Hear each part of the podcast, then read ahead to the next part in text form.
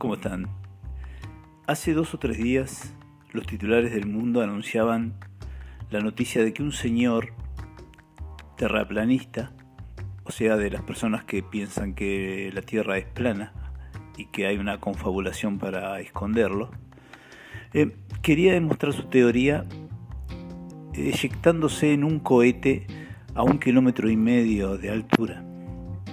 Con tanta mala suerte que este cohete eh, se elevó, pero perdió inmediatamente sus paracaídas y hizo que el señor se precipitara a una altura aproximadamente de mil metros al suelo, matándose.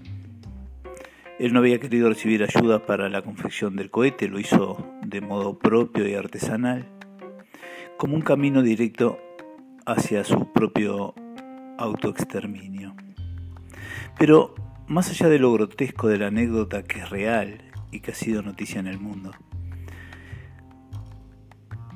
¿cuánto estamos nosotros dispuestos a hacer para defender nuestro modo de pensar?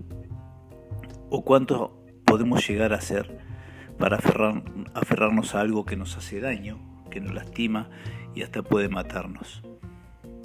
Por incongruente que esto parezca, sucede todos los días. El caso más paradigmático es el del amor.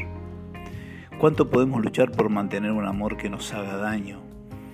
Que reconozcamos que nos hace daño o que no disfrutamos y sin embargo nos resistimos a abandonar.